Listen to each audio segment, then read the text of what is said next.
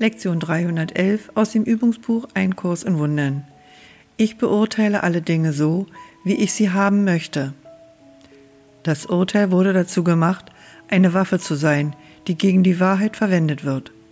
Es trennt das, wogegen es verwendet wird, und hebt es ab, als wäre es ein Ding für sich. Und dann macht es daraus das, was du möchtest, dass es sei. Es urteilt über etwas, was es nicht verstehen kann, weil es die Totalität nicht sehen kann und daher falsch urteilt.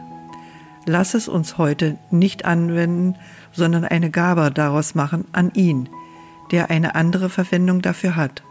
Er wird uns der Qual aller Urteile, die wir gegen uns selbst fällten, entheben und den Geistesfrieden wiederherstellen, indem er uns das Urteil Gottes über seinen Sohn gibt. Vater, wir warten heute mit einem offenen Geist um dein Urteil über den Sohn zu hören, den du liebst. Wir kennen ihn nicht und wir können nicht urteilen. So lassen wir denn deine Liebe entscheiden, was er sein muss, den du als deinen Sohn erschaffen hast.